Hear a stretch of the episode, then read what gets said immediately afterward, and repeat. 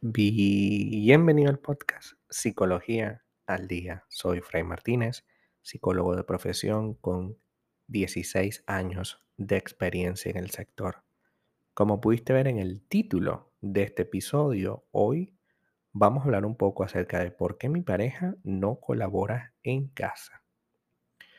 Una relación se trata en gran medida de conexión y amor y compañía, pero también se trata de vivir juntos, tareas de hogar, hacer cosas y por supuesto que una sola persona se dedique a ese trabajo repetitivo puede ser muy tedioso.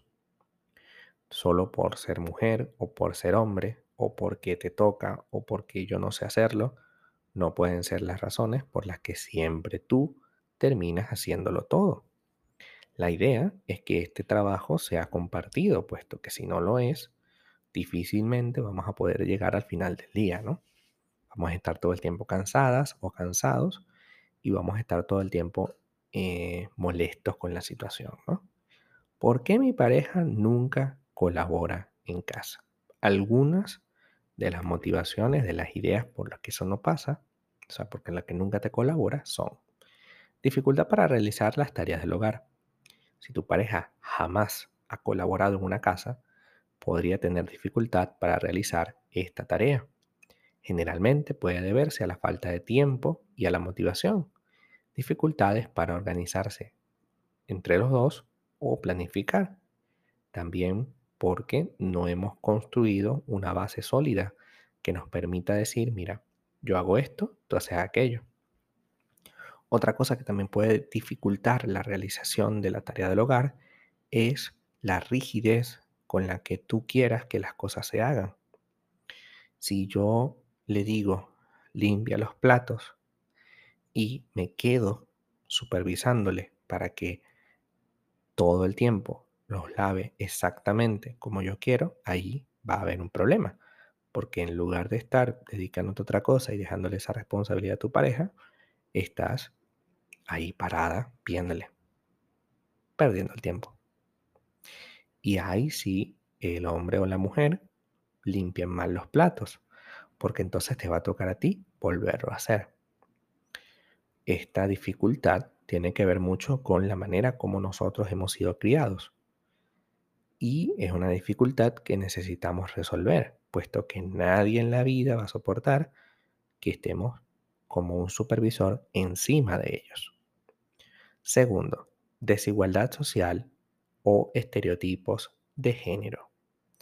En muchos matrimonios, muchísimos, se asume de manera radicalmente clara que el trabajo doméstico es únicamente de la mujer, mientras que para el hombre es algo que puede tomar o no, y que cuando lo toma se le tiene que valorar enormemente. Es decir, yo puse la lavadora, valora lo que yo hago. claro, ¿cómo vas a... Imagínate tú, se te va a caer un brazo por tirar la ropa en una lavadora y luego darle play.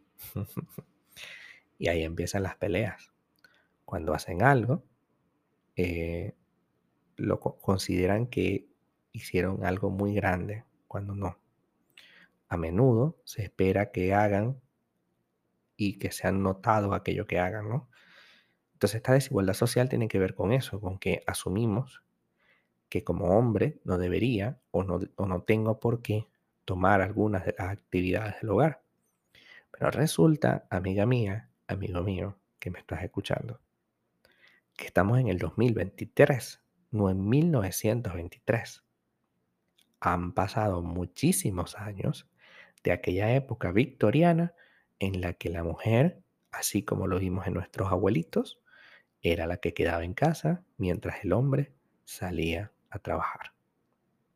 Hoy en día la mujer es mucho más que eso. Es una mujer que trabaja, que atiende a los niños, que arregla su casa, que se arregla a sí misma, que atiende al marido. Y lo mínimo que podemos hacer es asumir más responsabilidades y no simplemente ir a trabajar y sentarte a ver televisión, puesto que esa actividad era propia de hace 100 años, por lo menos, pero hoy ya ha pasado muchísimo tiempo como para que sigas pensando en la tontería del machismo. Así que cuidado con las desigualdades y los estereotipos. Segundo, perdón, tercero, esfuerzos para ganar poder y control. La división de las tareas puede originar un conflicto y convertirse en una batalla. Muchas veces pueden sentirse como que estamos tratando de controlarlo al otro a través de la actividad. Es algo así como nunca guardas la ropa limpia, nunca paras de, mandarme cómo tengo que hacer las cosas. Esto parece más trabajo que disfrute. Y cuando vemos a ver, cuando vamos a ver, perdón, sí es así. Porque en lugar de valorar lo que hace, estamos criticándole todo el tiempo. Y sí, yo sé que los hombres o ah, tenemos actividades, formas de hacer las cosas muy simples y que quizás se pueda sentir como que no tomamos en cuenta las cosas. Pero ciertamente no se trata de entregarle una responsabilidad y no entrenarlo para ello de manera saludable. Es tu pareja. No es un niño chiquito. No es un empleado es tu pareja, trátalo con afecto. No le grites porque no lava bien los platos, enséñale, supervísalo un, tiempo y luego abandónalo. Luego déjalo que lo haga por sí solo. ¿Que se va a equivocar? Por supuesto, pero poco a poco va a ir mejorando siempre que esa actividad se la des. ¿Por qué? Porque cometemos el gran error, como queremos tener poder y control, de decir, si yo no lo hago, no se hace bien. Entonces, por supuesto, el hombre, como es súper práctico, va a decir, bueno, como tú lo haces mejor, mejor que tú laves los platos, mejor que tú friegues el piso, mejor que tú tiendas la ropa, mejor que tú laves la ropa, mejor que mejor que mejor. y llega un punto en el que se hace imposible poder construir algo, porque todo lo tienes que hacer tú. Y el último y más importante, los problemas emocionales a veces se expresan a través del hogar. En cierta ocasión, muchas personas no limpian y no hacen sus tareas como consecuencia de la pereza que le produce. Es importante también destacar que aparte de la pereza, o sea, de que no le, no le, da, no le da la motivación, hay un elemento, hay una ansiedad que puede estar presente en las tareas domésticas. La obsesión porque todo esté pulcro, limpio, puede manifestarse como una respuesta a una preocupación de tu pareja que se canaliza a través de la organización y el control.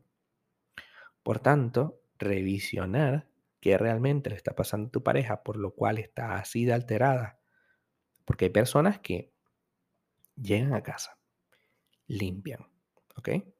No, salen de casa, perdón, y antes de salir de casa limpian el piso.